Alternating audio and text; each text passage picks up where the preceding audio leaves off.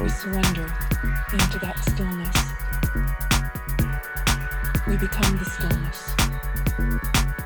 Behind and beyond and beneath all the chatter, we expand into it, merging into our own awareness.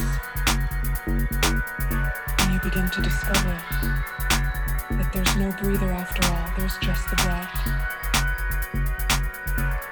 There's no experiencer. Trust the experience.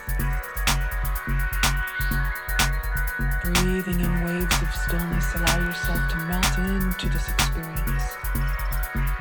Become the experience.